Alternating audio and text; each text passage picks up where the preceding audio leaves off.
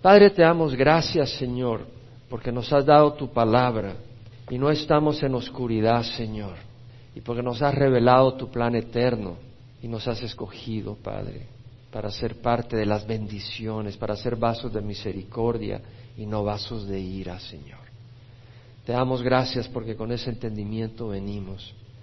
Te ruego, Padre Santo, que bendigas el estudio de tu palabra. Venimos porque te necesitamos, reconocemos que sin ti estamos perdidos, Señor. Pudiéramos vivir, sí, como un pollo sin cabeza, alocado, Señor, pero sin propósito. O como un animalito, comemos, dormimos y nos morimos, pero sabemos que tú nos has creado a tu imagen. Gracias por darnos ese entendimiento y gracias, Señor, por ayudarnos a vivir como hijos de Dios. Te rogamos que nos alimentes, nos animes, nos corrijas, nos guardes, nos bendigas y que tu palabra, Señor, sea recibida en lo profundo de nuestro corazón.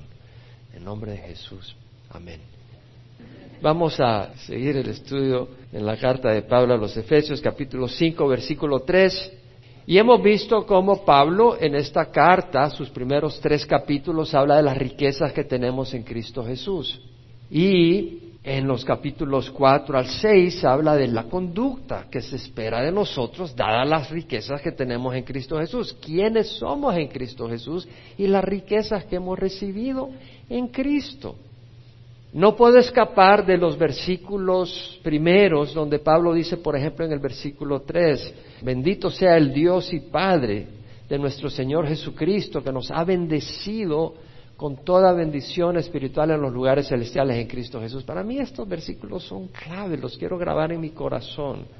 Bendito, honrado sea el Dios Padre de nuestro Señor Jesucristo, que nos ha bendecido, nos ha favorecido con todo favor espiritual en los lugares celestiales en Cristo. Todo lo que necesitamos, todas las riquezas necesarias para salir adelante en este mundo, están disponibles en Cristo, han sido compradas en la cruz del Calvario. Esto es importante porque pasamos crisis donde no sabemos cómo le vamos a hacer. Y la Biblia nos está diciendo que es confiable. Todo lo necesario para que puedas vivir esa crisis está acá. Todo lo necesario para el llamado que tú tienes está acá. Todo lo necesario para vencer esas tentaciones está acá. Eso es lo que nos dice el Señor. O el Señor es mentiroso o es verdadero. Yo creo que Él es verdadero. Por eso dice Pablo, bendito sea el Dios y Padre de nuestro Señor Jesucristo que nos ha bendecido con toda bendición espiritual en los lugares celestiales en Cristo Jesús, según nos escogió en Él antes de la fundación del mundo para que seamos santos y sin mancha delante de Él. Nunca olvidemos que Dios nos ha estado bendiciendo no para que seamos millonarios. En algunos púlpitos se habla de que Dios quiere que tú andes en Mercedes-Benz. Bueno, no tiene nada de malo si andas en Mercedes-Benz. Lo que estamos queriendo decir es que nuestro enfoque, ¿verdad? No es trabajar por cosas, ¿verdad? Dios no nos está llamando para establecer un reino en este mundo. Él va a establecer su reino. No está llamando a su reino, que es un reino eterno. Y podemos tener la perspectiva en este mundo o podemos tener la perspectiva en el mundo eterno. Y el Señor dice, según nos escogió, Jesús nos ha escogido antes de la fundación del mundo. Dios nos ha escogido para que seamos santos y sin mancha, perfectos, sin amargura, sin rencores, sin maldad, sin malicia, en Cristo. Y en amor nos predestinó para adopción como hijos para sí, nos ha predestinado para que seamos sus hijos. Wow, un padre ama a su hijo, un padre que esté sano, que esté cabal en la cabeza, amar a sus hijos. Y Dios nos ama a nosotros, nos ha convertido en sus hijos adoptivos. Bueno, en el capítulo 1, versículo 18, Pablo ora para que los ojos de vuestro corazón, le dice a la iglesia en Éfeso, para que los ojos de vuestro corazón sean abiertos, para que conozcáis cuál es la esperanza de vuestro llamamiento. Tenemos un llamamiento como hijos de Dios. Tenemos un llamamiento. O sea, Dios no nos llama para que estemos ahí aburridos y perdiendo el tiempo, nos llama como embajadores para representarlo a Él. Nos llama como hijos de luz para traer luz al mundo. Pablo nos dice que él estaba orando para que la iglesia en Éfeso tenga los ojos iluminados del corazón, para que sepan cuál es la esperanza de su llamamiento la riqueza de la gloria y su herencia en los santos. Somos ricos en Cristo, no necesariamente materialmente, aunque el Señor te puede bendecir materialmente, pero somos ricos en Cristo. ¿Cuáles son las riquezas de la gloria de su herencia en los santos? Bueno, vamos a tener riquezas eternas, vamos a ser coheredores de Cristo el universo, coherederos. Además, vamos a tener un nuevo cuerpo, glorioso como el de Jesucristo, un cuerpo glorioso, mucho más glorioso que el de los ángeles. Es algo increíble. Y encima Dios nos bendice con los santos. ¿Cómo así? La iglesia es un cuerpo, es el cuerpo de Cristo. Yo aprecio mi mano derecha. Le doy gracias a Dios por mi mano derecha. Yo le doy gracias a Dios por mis manos. Lo que quiero decir es que cuando uno aprecia a los miembros de su cuerpo, son valiosos y Dios nos ha bendecido con el cuerpo de Cristo. Entendamos eso. Cada uno de ustedes que le pertenece a Cristo es precioso y una herencia que nosotros tenemos. Aprendamos a entender eso. Pablo habla de eso y cuál es la extraordinaria grandeza de su poder para nosotros, los que creemos.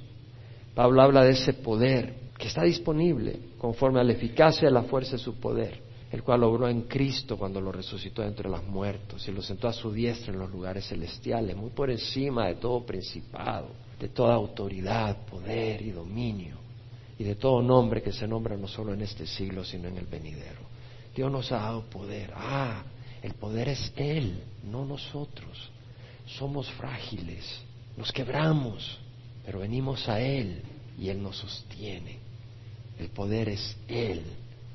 Cuando estamos que nos quebramos, cuando estamos que estamos listos para tirar la toalla y venimos a Él, perseveramos. ¿Sabes por qué perseveramos? Porque alguien te lleva en sus brazos. Cuando viene la tormenta, cuando vienen las olas, cuando viene el viento, te lleva en sus brazos el Señor, el poder del Señor. Entonces Pablo habla de todo eso. Y hablando de todo eso, luego habla de la conducta que debemos de tener. Ya hemos hablado de todo eso, pero lo vuelvo a repetir porque estoy convencido que estas verdades son bien importantes. Y ahora Pablo en el capítulo 5 vimos en los primeros dos domingos anteriores que hemos estudiado del 1 al 5 y luego voy a empezar del 6 al 10 hoy. Sed pues imitadores de Dios como hijos amados. Si somos tenemos el llamado como hijos de Dios, caminemos como hijos de Dios. Dios nos amó. Entonces caminemos en amor y andad en amor, no solo decirlo, sino andad en amor, así como Cristo os amó y se dio a sí mismo por nosotros, ofrenda y sacrificio a Dios como fragante aroma. Pero que la inmoralidad y toda impureza o avaricia, y la palabra avaricia quiere decir codicia también, codiciar lo que le pertenece a otro, ni siquiera se mencionen entre vosotros como corresponde a los santos, ni obscenidades, ni necedades, ni groserías que no son apropiadas, sino más bien acciones de gracia. Porque con certeza sabéis que ningún inmoral, impuro o avaro codicioso, que es idólatra, porque la persona que codicia ha hecho el dinero o lo que está codiciando su Dios, no tiene herencia en el reino de Cristo y de Dios. Todo eso lo hemos estudiado. Y ahora vamos con los versículos 6 al 10.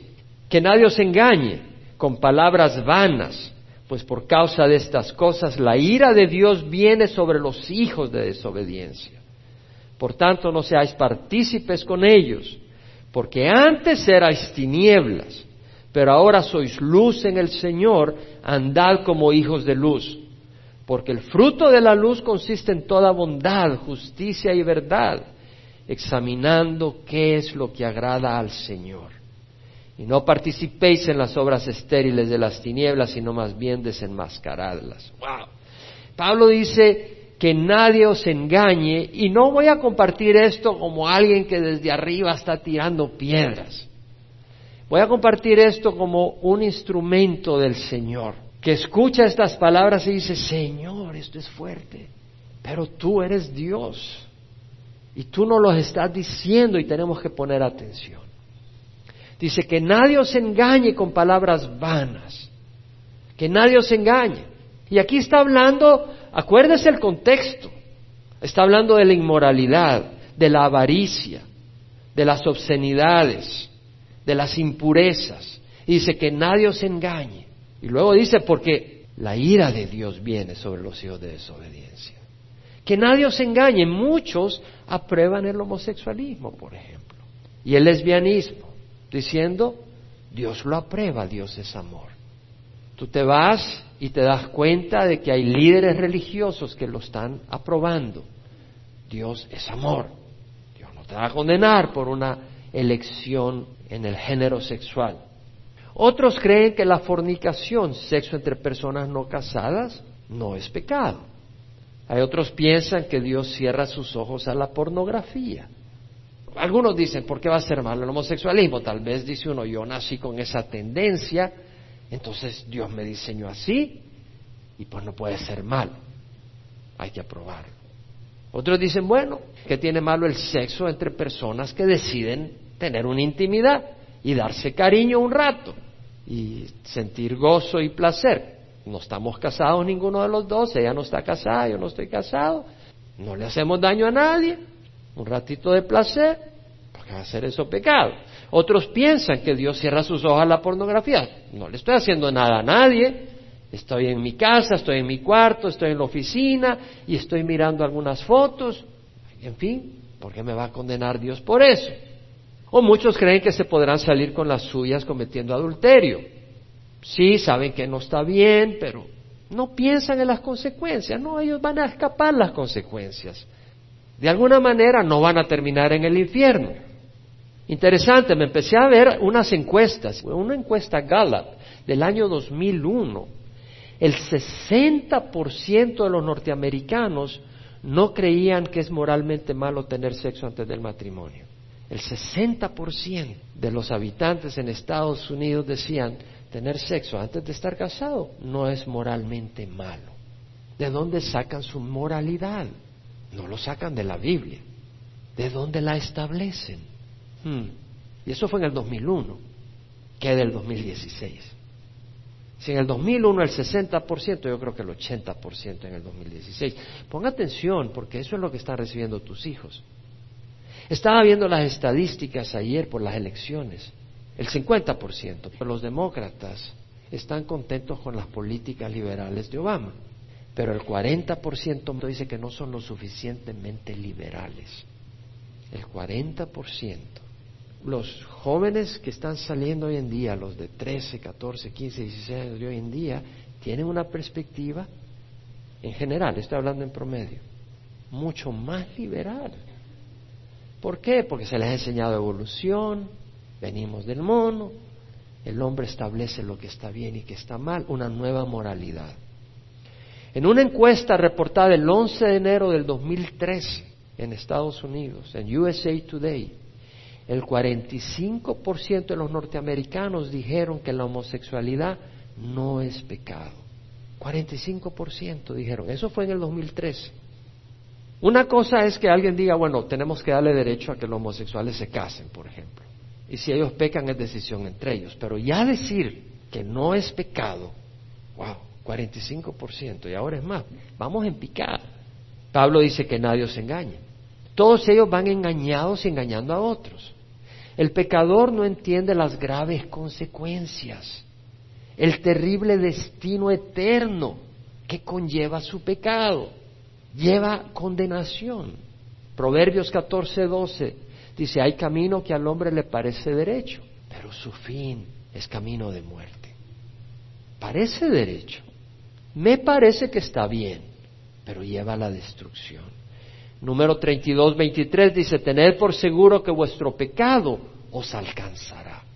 O sea, el pecado vendrá y tomará control un día de ti y tendrás que pagar las consecuencias.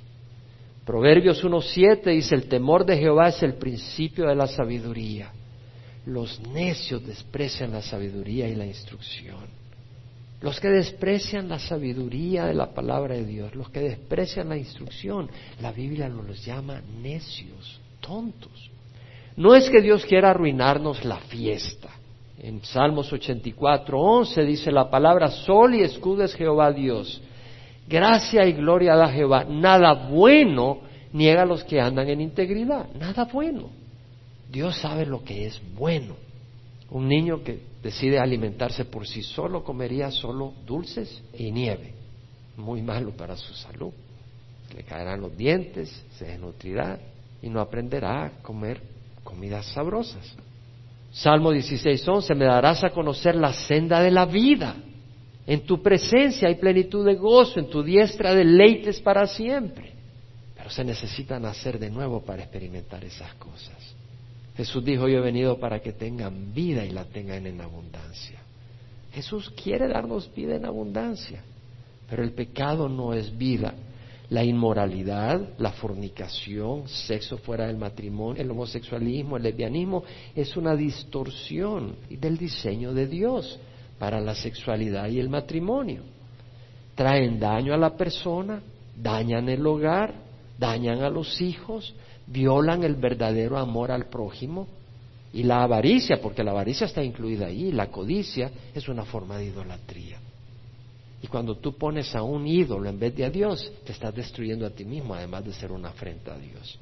Entonces Pablo dice, que nadie os engañe con palabras vanas. Son palabras vanas. Von Walker, juez principal del distrito en San Francisco, California, cuando rechazó el esfuerzo de los votantes californianos para defender el matrimonio solo entre un hombre y una mujer, en la votación se votó por la proposición 8. O sea, de que el matrimonio fuera solo entre un hombre y una mujer. Fue lo que decidió el voto popular. Sin embargo, el juez federal votó esa propuesta. Y la razón fue la siguiente. Él dijo que los proponentes de esa proposición eran culpables de entronar la noción de que el matrimonio entre una pareja de sexo opuestos era superior a una pareja del mismo sexo. Y son palabras vanas. El juez dijo, ¿quién puede decir de que la pareja entre un hombre y una mujer es superior a la pareja entre personas del mismo sexo? Eso es absurdo, fue lo que dijo él. Yo me pregunto, son palabras vanas, porque ¿con qué autoridad pudo decir ese hombre que la pareja entre personas del mismo sexo tiene el mismo valor que la pareja entre personas de sexo opuesto? ¿Es acaso Él quien diseñó al cuerpo humano? ¿Fue Él quien creó al ser humano? ¿Acaso su palabra tiene mayor peso que la palabra de Dios? No, son palabras vanas. El juez George Kennedy, cuando la Corte Suprema de Justicia votó el matrimonio como exclusivo entre un hombre y una mujer y dijo el matrimonio puede ser entre personas del mismo sexo. George Kennedy, que supuestamente era un juez conservador, de la Corte Suprema dijo, el derecho al matrimonio es un derecho fundamental inherente a la libertad de la persona. Parejas del mismo sexo no pueden ser privadas de este derecho y de esta libertad. Un momento, son palabras vanas. Una vez más, ¿con qué autoridad declaró el juez George Kennedy que es un derecho fundamental del hombre poder casarse con personas del mismo sexo? Si es un derecho fundamental, quiere decir que es un derecho que Dios dio. Y si Dios lo dio hay que consultar con Dios. Y Dios dice que no es un derecho del ser humano. Es un pecado, dice Dios. Y no solo eso, Él habla de libertad, libertad para casarse con personas del mismo sexo. Se está oponiendo a las palabras de Jesús. Jesús dijo, todo el que comete pecado es esclavo del pecado. Y el esclavo no queda en casa para siempre, el hijo permanece para siempre. Entonces, el homosexualismo siendo pecado es esclavitud, no libertad. Cuando estaba en Centroamérica, un viaje hace un año, dos años, el director del Programa Nacional de Capacitación de la Diversidad Sexual. O sea, hay un programa en dicho país del Ministerio de Salud para explicarle a la gente de que el homosexualismo está bien. Hay un programa del gobierno. Y eso está ocurriendo en todo el mundo. Y dice este hombre, sigan creyendo que ser gay es una enfermedad o que es pecado. Lo controversial de esto es que hasta los profesionales de la salud mantienen en tabú la diversidad sexual. Mantienen en tabú. Un tabú es algo que es ridículo, es algo que es por pura convención social, por capricho, superstición o oscurantismo religioso. Hermanos, son palabras vanas. ¿Con qué autoridad declara el director del programa de capacitación que la homosexualidad no es pecado contra Dios? ¿Con qué autoridad? Si va a usar la Biblia, se va a dar cuenta que es pecado. ¿Con qué autoridad puede decir él que es pecado y que no es pecado? Son palabras vanas. Podemos tratar no solo de este tema, de muchos otros temas. Son palabras vanas. Pablo dice, que la inmoralidad, la impureza, la codicia ni siquiera se mencionen entre vosotros. Por causa de estas cosas la ira de Dios viene. Estas cosas, ponga atención, sexo fuera del matrimonio, homosexualismo, lesbianismo, la codicia, la avaricia, provocan la ira de Dios. Tiene que ser algo muy malo. Claro, nuestra naturaleza pecadora no se da cuenta. Necesitamos la luz de Dios. La palabra ira en el griego, la que usa acá Pablo es orge y quiere decir wrath. La King James Version la traduce 31 veces wrath, ira, anger, enojo, venganza, vengeance, indignation. Me fui a estudiar un poco más adentro el significado. La palabra ira es una emoción violenta de enojo, de indignación, de agitación del alma, un sentir intenso de desaprobación enorme de parte de Dios. ¿Sabe dónde viene esa palabra? Viene de algo que se está llenando, una fruta que se está llenando de jugo, hasta el punto que cuando está madura tú la tocas y revienta de jugo. Y la idea es que Dios está llenando de ira cuando uno actúa de esa manera. Y ese jugo es ira. Y un día va a ser que la gente en este mundo beba su ira. Wow, pastor, ¿de dónde saca eso? De la Biblia. Dios es amor, pero Dios es santo. Tú no puedes distorsionar lo que Él ha dado y creer que vas a salirte con las tuyas. En Apocalipsis 6, 15 al 17, no está hablando del Antiguo Testamento, está hablando de lo que viene. Apocalipsis 6, 15 al 17. Los reyes de la tierra, los grandes, los comandantes, los ricos, los poderosos y todo siervo y todo libre se escondieron en las cuevas y entre las peñas de los montes. Y decían a los montes y a las peñas, caed sobre nosotros y escondednos de la presencia. Nosotros estamos esperando la venida de Jesús. Cuando venga Jesús, el mundo va a estar escondiéndose de Jesús. Y hay muchos hoy en día que se esconden de Jesús. Los cristianos venimos a Jesús. Sabemos que Él es el único, la única esperanza de salvación. Es la única esperanza. Pero vemos acá que decían a los montes y a las peñas, caed sobre nosotros y escondernos de la presencia del que está sentado en el trono y de la ira del Cordero, Orgei, porque ha llegado el gran día de la ira de ellos ¿Y quién podrá sostenerse? En Apocalipsis 19, cuando Jesús venga y nosotros vengamos con Él, mira lo que dice el versículo 11. Vi el cielo abierto y aquí un caballo blanco, el que lo monta se llama fiel. Dios es fiel. Dios es fiel, hermanos. Dios es fiel en vengar la sangre de los profetas. Dios es fiel y va a vengar a los que hemos sido perseguidos por el Evangelio. Dios es fiel y va a vengar cada acto de maldad, de injusticia, de egoísmo. Aquel que se ha aprovechado de la joven y que la ha tomado para tener sexo solo por aprovecharse y después la abandona, Dios va a vengar eso. Aquel que ha robado, aquel que se ha tomado ventaja de una anciana, Dios va a vengar eso. Aquel que ha actuado egoístamente y en su egoísmo no ha sido el padre o la madre que tiene que ser, Dios va a vengar eso. Porque Dios te ha dado tus hijos y tú eres administrador de Dios. Aquel que ha gobernado con leyes injustas, vas a tener que dar cuentas. Dios va a juzgar eso. Él es fiel y es verdadero y con justicia juzga y hace la guerra. Sus ojos son una llama de fuego y sobre su cabeza hay muchas diademas y tiene un nombre escrito que nadie conoce sino él. Está vestido de un manto empapado en sangre y su nombre es el Verbo de Dios. Y los ejércitos que están en los cielos, vestidos de lino, fino, blanco y limpio, estos somos nosotros, le seguían sobre caballos blancos. De su boca sale una espada afilada para herir con ella a las naciones. Su boca, su palabra. Y las regirá con vara de hierro y él pisa el lagar. El lagar es el lugar donde se ponen las uvas y se aplastan del vino, del furor, de la ira del Dios Todopoderoso. O sea, la imagen es alguien aplastando uvas para sacar jugo. Y ese jugo representa la ira de Dios que le da a beber a los habitantes de la tierra.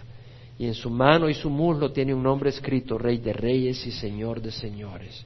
Y vio un ángel que estaba de pie en el sol y clamó a gran voz diciendo a todas las aves que vuelan en medio del cielo, venid congregados para la gran cena de Dios, para que comáis carne de reyes, carne de comandantes y carne de poderosos. Sabes que hay mucha gente religiosa, pero no son los religiosos los que van a ser salvos, son los que tienen a Cristo.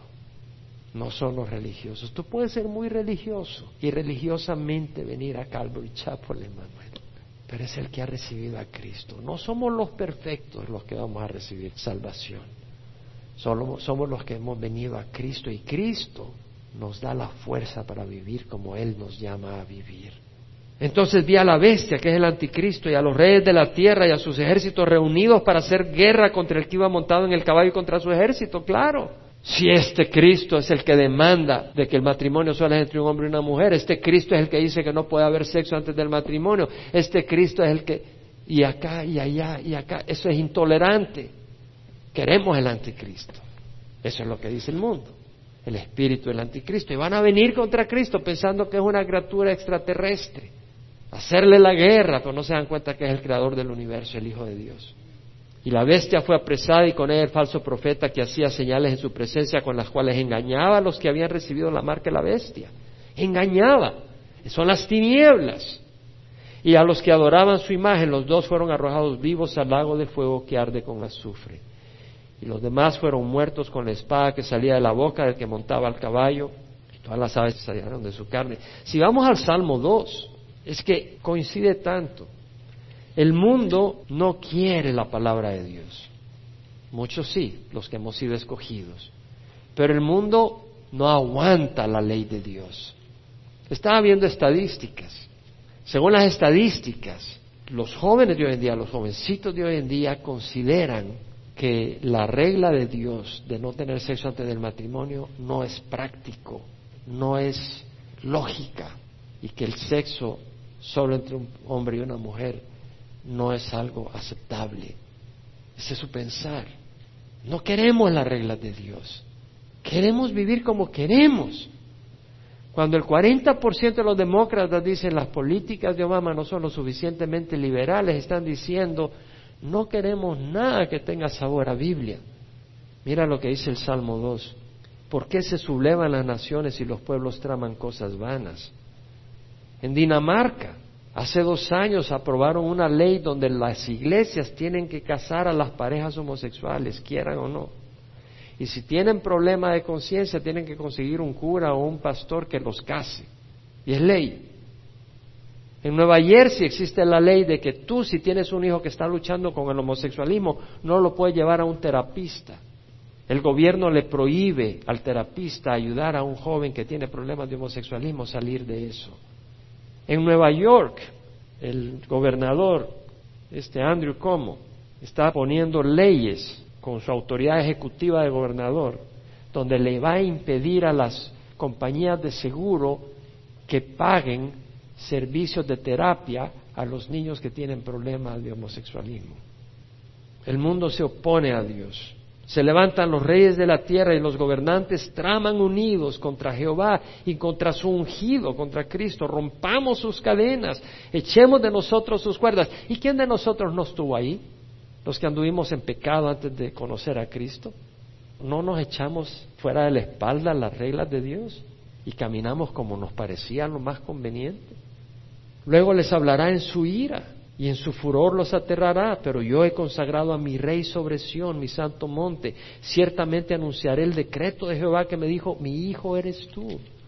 Yo te he engendrado hoy, pídeme y te daré las naciones como herencia tuya y como posesión tuya los confines de la tierra. Por causa de estas cosas, la ira de Dios viene sobre los hijos de desobediencia. Las leyes de Dios son justas y verdaderas. El que se opone a ellas el que las desobedece se opone a la verdad, se opone a lo que es recto, se opone a Dios, por tanto, recibirá el castigo de la ira divina. Santiago 1.22 dice, sean hacedores de la palabra y no solamente oidores, que se engañan a sí mismos. Tenemos que ser hacedores. Romanos 2, 4 al 8 dice, tienes en poco las riquezas de su bondad, tolerancia y paciencia ignorando que la bondad de Dios te guía al arrepentimiento. Dios nos ama. Y ese es el mensaje que tenemos que llevar al pecador. No le caigas de un solo con golpes. Muéstrale el amor de Dios. Muéstrale cariño. Muéstrale paciencia. Muéstrale afecto. Invítalo a comer. Dale un abrazo. Háblale del amor del Señor. Y dentro de eso, en el momento oportuno, háblale la necesidad de arrepentirse. Habla de lo que dice Dios y explícale por qué. Tienes en poco las riquezas de su bondad, tolerancia y paciencia, ignorando que la bondad de Dios te guía al arrepentimiento, mas por causa de tu terquedad y de tu corazón no arrepentido, estás acumulando ira para ti en el día de la ira y de la revelación del justo juicio de Dios. Cuando el Señor derrame su ira, el pecador sabrá que es el justo juicio de Dios, el cual pagará cada uno conforme a sus obras. A los que por la perseverancia en hacer el bien buscan gloria, honor e inmortalidad, vida eterna. Pero a los que son ambiciosos, codicia, avaricia, y no obedecen a la verdad, sino que obedecen a la injusticia, ira e indignación. Todos venimos del pecado, pero tal vez tú ahorita estás practicando inmoralidad. Tal vez tu Dios es el dinero. Debes arrepentirte. Debes de aclamar a Dios. Dios demuestra su amor para con nosotros en que siendo pecadores, Cristo murió por nosotros. Siendo pecadores, Cristo nos ama. Pero ¿sabes qué? Dios nos ama. Mandó a su Hijo morir en la cruz. Pero ama tanto a su Hijo que si tú desprecias el sacrificio de Jesús y tú quieres caminar en tu camino, Él va a derramar la ira de Dios sobre ti. Porque Él ama mucho a su Hijo y no permite que lo desprecien. Si tú desprecias lo que hizo Jesús en la cruz, si tú dices, aparte, yo voy a vivir como a mí me parece, vas a recibir la ira de Dios. Pero recuerda, Dios te ama. La recibirás no porque Dios no te ame, sino porque tú no amas la verdad y no amas a Dios. Pero yo te invito que si tú estás practicando inmoralidad, ames a Dios y te arrepientas. Efesios 5, 7 y 8. Por tanto, no seáis partícipes con ellos, porque antes eras tinieblas, pero ahora sois luz en el Señor, andad como hijos de luz. No seáis partícipes. O sea, Pablo dice, no te metas en esas cosas de inmoralidad, en cosas donde te alimenta solo la avaricia. Antes eras tinieblas, pero ahora sois luz. Es decir, la luz y la oscuridad nunca conviven. Cuando enciendes la lámpara se va la oscuridad son incompatibles, no se casan. Pablo dice, ahora sois luz en el Señor. Es decir, si Jesús habita en nosotros, va a haber luz en nosotros, porque Jesús es la luz del mundo. Y Jesús va a habitar en nosotros no solo si somos oidores de su palabra, pero si somos hacedores. En Juan 14, 23 leemos, si alguno me ama, guardará mi palabra, y vendremos a él y haremos en él morada.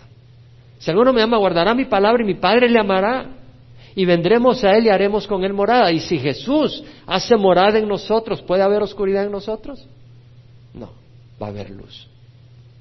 Ahora sois luz en el Señor, andad como hijos de luz. Si Jesús habita en nosotros, vamos a andar como hijos de luz. Y Pablo nos exhorta. Y si nosotros caminamos en la oscuridad, somos hijos de qué? De las tinieblas. Y luego el versículo 9-10, porque el fruto de la luz consiste en toda bondad, justicia y verdad, examinando qué es lo que agrada al Señor. El fruto de la luz, bueno, la King James y la New King James usan manuscrito que dice el fruto del Espíritu, pero es lo mismo, el Espíritu es luz. El fruto del Espíritu consiste en toda bondad. Unas traducciones en inglés dicen all goodness, otras all that is good, produce only what is good. Es interesante porque me hizo examinar lo que realmente quiere decir bondad. Y pienso que no todo el mundo tiene el concepto claro de lo que es bondad en el contexto con que lo pone aquí Pablo. La palabra bondad acá en el griego es agadosune y quiere decir goodness, lo traduce la King James Version goodness, que, pero viene de good, de bueno, de sano. O sea, es más que amabilidad y cortesía, bondadoso, generoso, es mucho más que eso. Viene la palabra agathos, que quiere decir bueno, de buena naturaleza, constitución, un buen árbol fructífero, una buena tierra, es fértil, algo que es útil, que trae beneficio, que trae gozo, bienestar, alegría, algo agradable, que produce salud, algo recto, excelente, honrable. Una persona buena es una persona inclinada a hacer lo bueno a los ojos de Dios.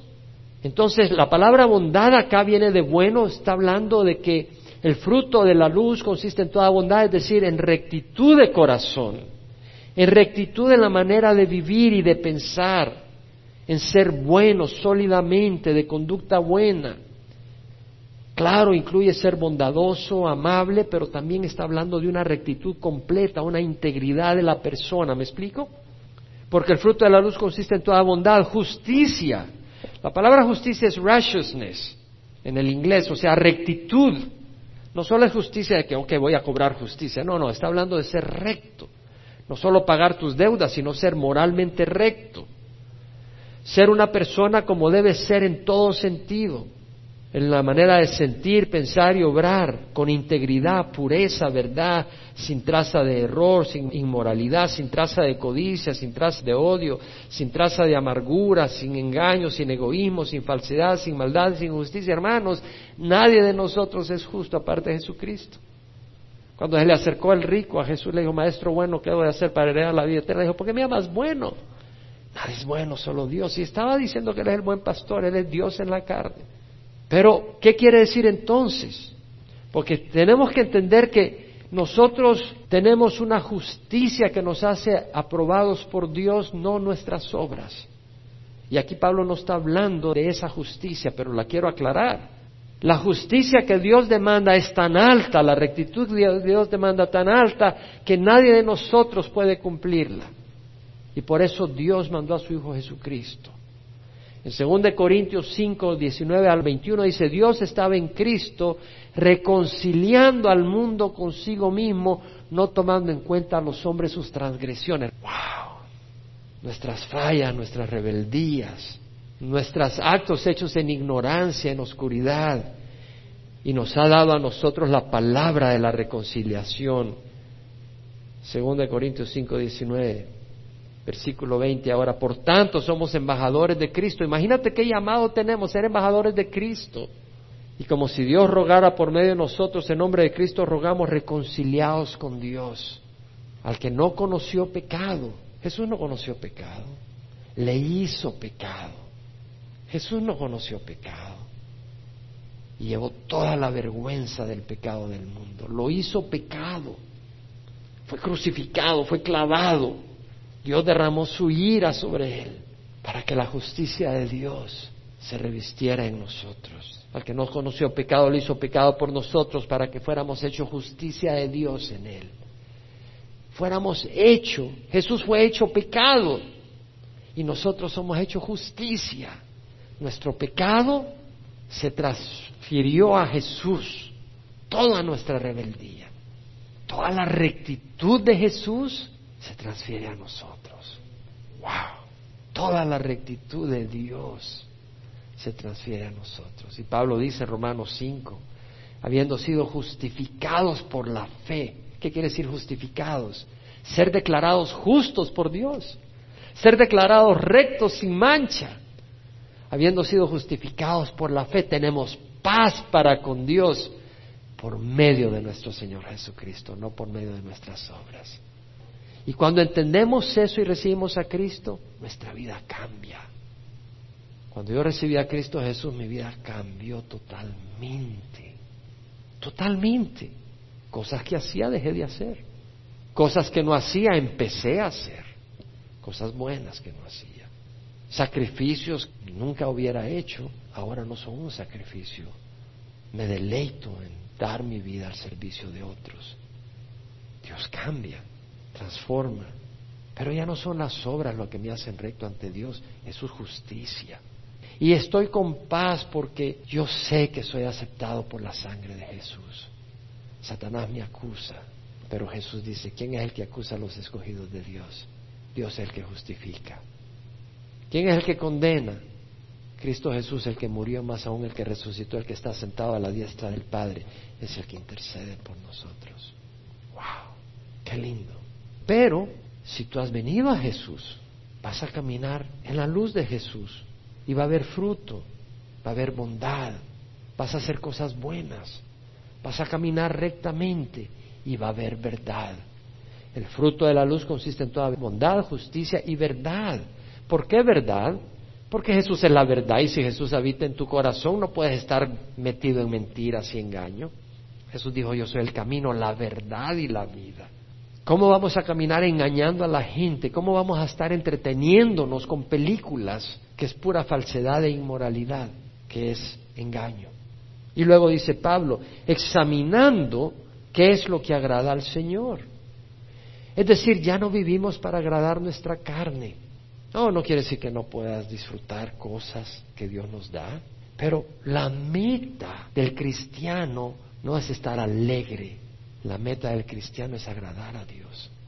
Porque si fuera a estar alegre, Pablo no hubiera andado en los viajes misioneros, lo apedreaban. Yo no creo que sea, yupi, me están tirando piedras. Yo creo que le daba alegría que le tiraran piedras, o lo perseguían, o tenía oposición, o lo despreciaban. Eso no te va a producir alegría. Pero la meta de Pablo no era la alegría, era la salvación de la humanidad. La meta del Pablo es sacar a la gente de las garras del infierno, llevar luz, porque la gente va engañada.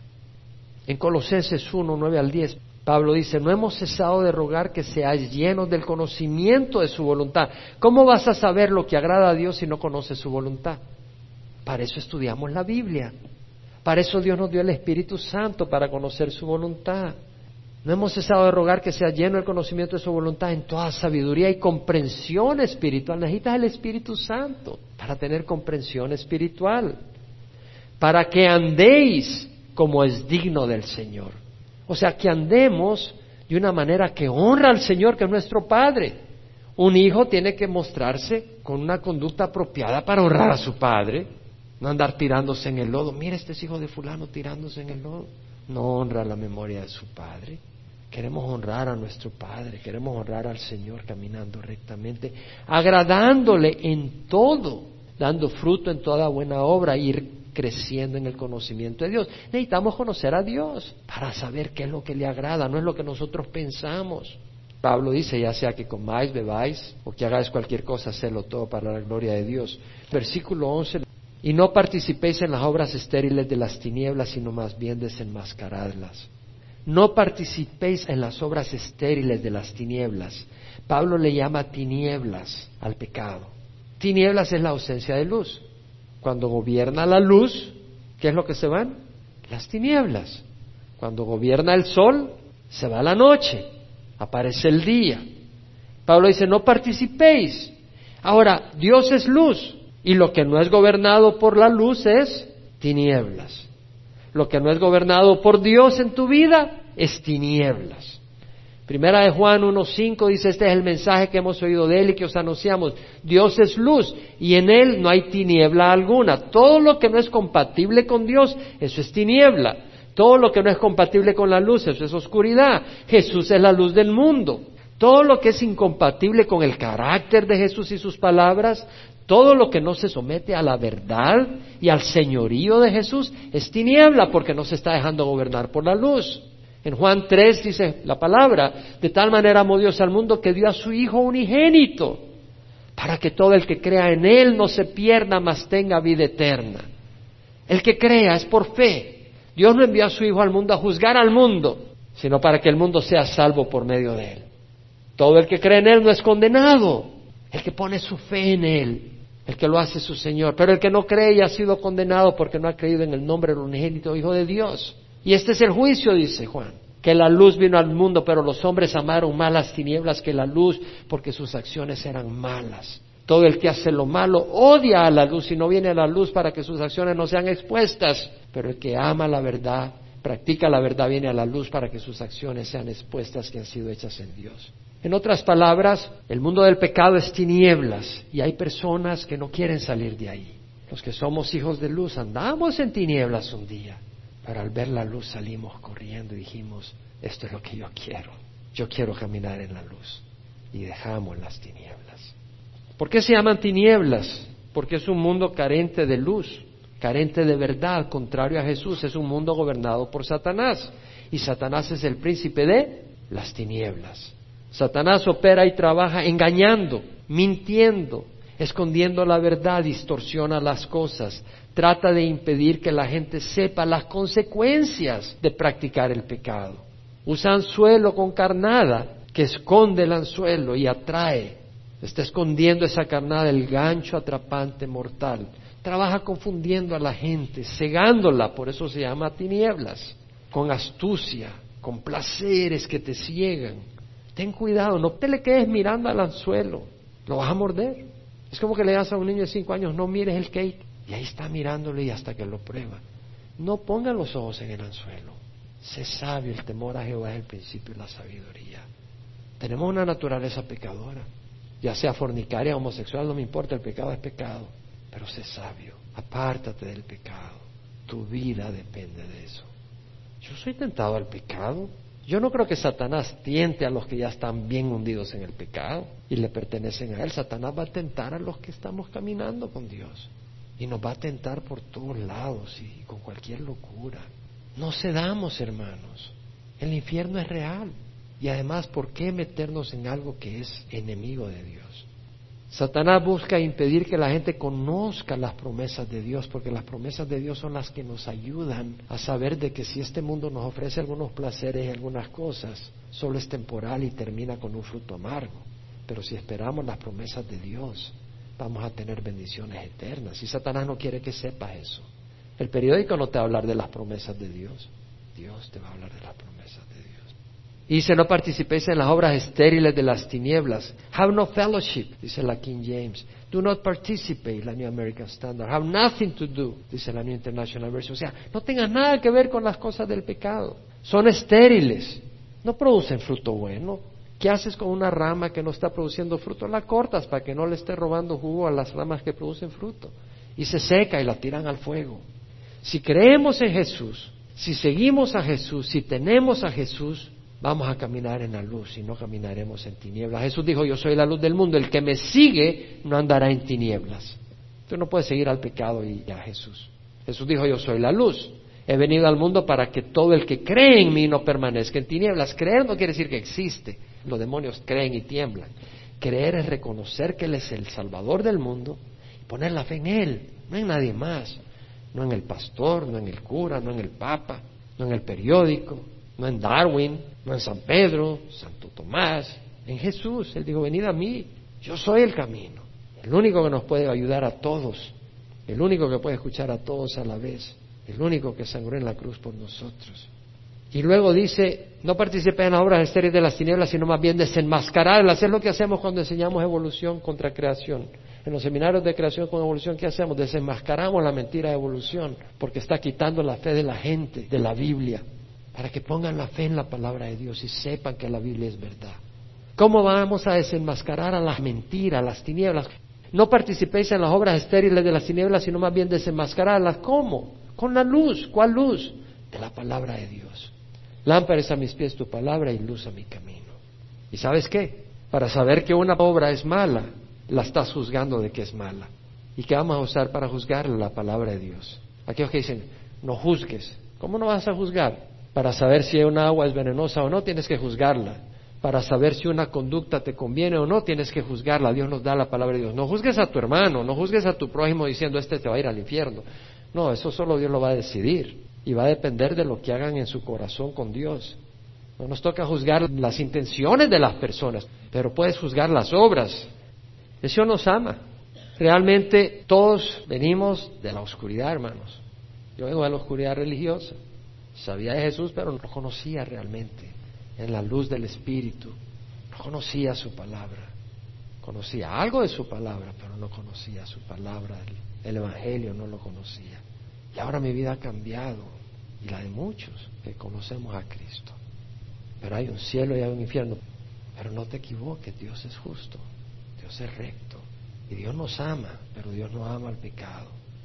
Y tú tienes que decidir, o sigo a Cristo o me sigo a mí mismo. Tienes que decidir. Tú que nos escuchas por internet, por radio, por CD, y tú dices, Señor, tengo que tomar una decisión. Recibe a Cristo. Oh, a mí me bautizaron. Eso no importa. Es Cristo, Señor, de tu vida.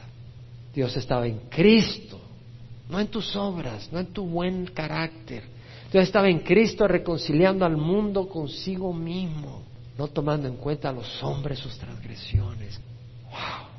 nos ha dado a nosotros la palabra de reconciliación. Al que no conoció pecado le hizo pecado para que nosotros fuéramos hechos justicia de Dios en Él. Cuando el Padre nos ve, ve la justicia de Cristo. Perfecto. Y Jesús quiere cubrir tus pecados, pero tienes que estar dispuesto a caminar con Él, a caminar en la verdad. Recibe a Jesús. Ora conmigo. Padre, te ruego perdón por mis pecados. Hoy recibo a Jesús como mi Señor y mi Salvador. Su sacrificio en la cruz pagó por todos mis pecados. Y hoy te doy gracias, Señor, porque ahora tú me adoptas como hijo tuyo y yo te recibo como mi Padre y recibo tu Espíritu Santo para darme entendimiento de tu palabra, luz para mi camino, en el nombre de Jesús. Si has orado, el Señor te hace su hijo. Aliméntate de su palabra que es la guía